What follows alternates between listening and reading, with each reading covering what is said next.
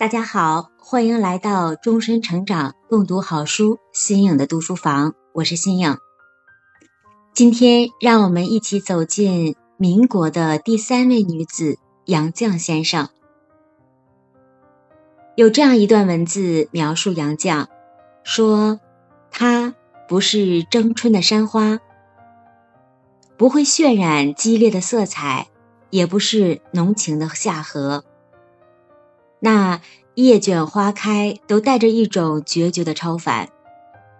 它更像是山间明月，水上清风，给予最清光亮，给予最轻柔的怜惜。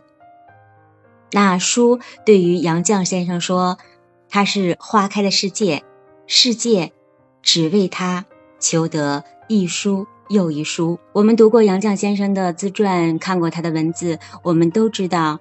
书是杨绛先生一辈子里边最宝贵的朋友。那杨绛先生本性其实是非常淡然的，他有一个安然而清静的世界，哪怕世界再纷扰，哪怕战争不断，对于杨绛先生，他是对于杨绛先生来说，他只做于他自己，他躲进他的小楼，俯首于笔墨，潜心一致。静然一心，静静的，他在那，也是因为杨绛先生这份淡然吧，让杨绛先生遇见了另一个飘然的少年。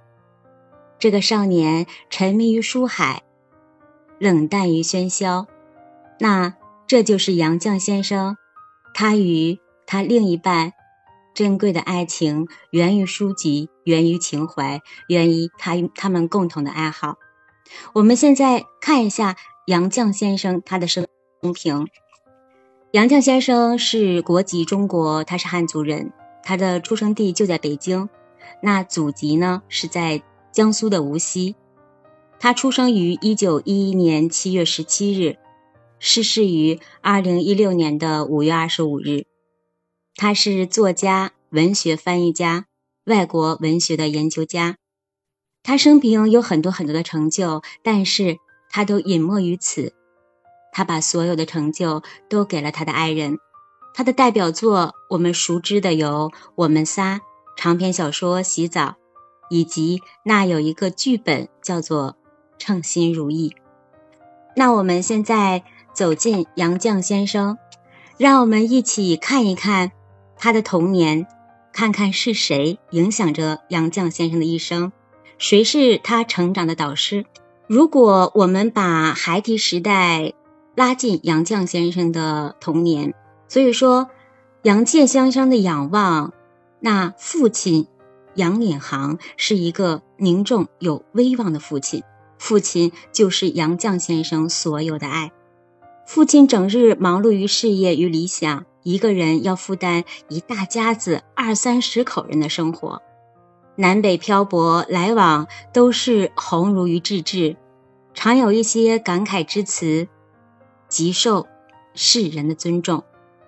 父亲很爱孩子们，经常带一些水果、干果和一些小零食给孩子们。那这样一个父亲，他有慈爱的一面，也有严苛的一面。他慈爱的时候，满口说着“小鬼，小鬼”。这样叫孩子们，称呼孩子们，顽皮的不得了。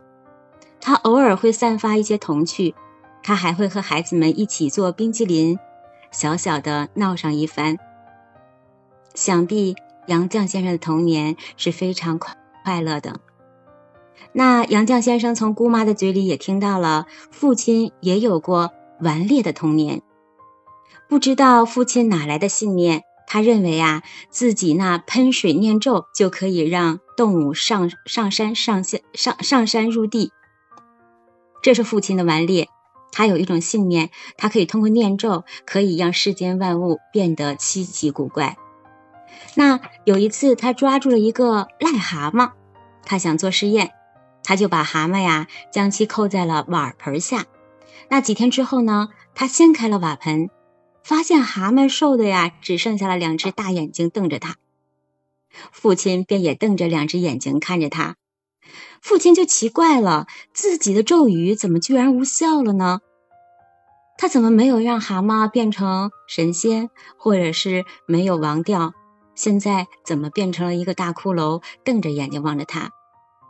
到晚年的时候，杨绛先生再回忆父亲的时候，他就顺着那种历史的踪迹，他借由一个个民国志士的指点，一点点的寻找当年父亲的梦想之路。突然发现，父亲呀，还是一个斗士。父亲是一个峥嵘的风骨。那父亲常说自己出生于寒素之家，是贫寒之士。这一点，在杨绛先生通过历史资料以及一个个民国志士的指点之下，杨绛先生看到了父亲的这方面。父亲从少年时代就立志于改变中国。父亲学习刻苦，刻苦。他以优异的成绩考入了北洋公学，然后父亲性格非常非常刚烈，也耿直率真。有一次在赶上伙食的学潮当中，看到了洋人用开除来震慑学生，并没有参加闹学潮的他挺身而出，与洋人开始对抗。至此之后，自动退学。有亲人朋友谈及此事的时候，会忍不住来讥讽父亲一句，说：“哎呀，你呀，酣然一笑，世俗或者有世俗的规则，你全然是没有分寸的。”就是一个这样的父亲，影响着杨绛先生的成长。那是一个造就梦想的时代，有着一群又一群学贯东西、通才博识。经历了一波又一波思想的变革洗礼，正是云山苍苍，江水泱泱，治世之风，山高水长。幸亏苍天不负有有才，呃，幸亏不负苍天不负有有才人。自北洋公学出来之后呢，一转身，父亲就考入了南洋公学。并且被送到了日本早稻田大学留学，在那样一个年代，父亲的智、父亲的才已经被公然的认可。回国之后，父亲又创设了励志学会，他带头反对种族的族法，排满革命成了宣扬和护卫民主法治、风骑士的口号。就这样，他开始被。政府通缉，那通缉之后，父亲再次辗转到美国宾夕尼亚大学学习了法律。这一点好像很贴近我们繁星主播啊，他也是学法律的。这给了这个激进青年沉淀的时间。父亲浅学潜心研学，思想更加成熟了。再回头看故里山河，又是一番容颜。有那么多勇士推动着社会的变革，有那么多斗士，斗士推动着历史的进步。中国是好男儿的，好男儿是中国的，在父亲的骨子里面有了一个这样的志向，那父亲一腔热情再一次被点燃。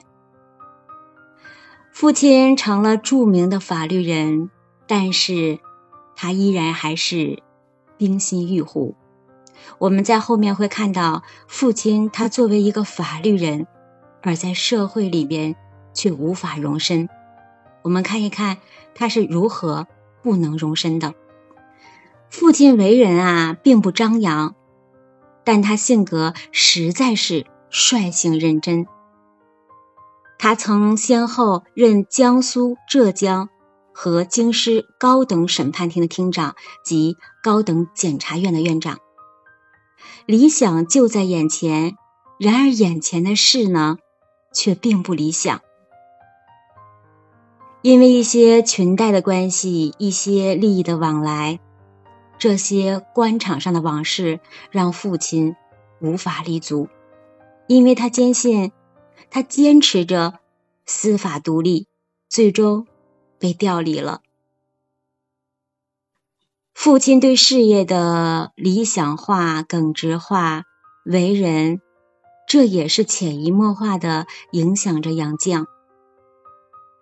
父亲想以一己之力营造一个廉洁的官场。然而，他等来的呢，只是停职审查。他赢了初心，赢了舆论，但是父亲却输了司法的廉洁，输了理想和事业。那父亲这个时候终于是心灰意冷了，他挂冠南归，从此成了报人，还做起了律师。然而呢，这个律师却不像律师了。他更像一个伸张正义的骑士，这就是杨绛先生的父亲。他出生在一个清正廉洁的家庭当中，他以这样的一个风骨，以这样的一个气质，深深的培育着杨绛先生。我们在看后面杨绛先生后半生的时候，特别是杨绛先生在遇到战乱的时候，和爱人在一起。然后被批斗等等这些过程，就可以看到父亲从小是如何影响的他。好了，那先暂时告一段落，我们把杨绛先生的父亲先解读到这里边。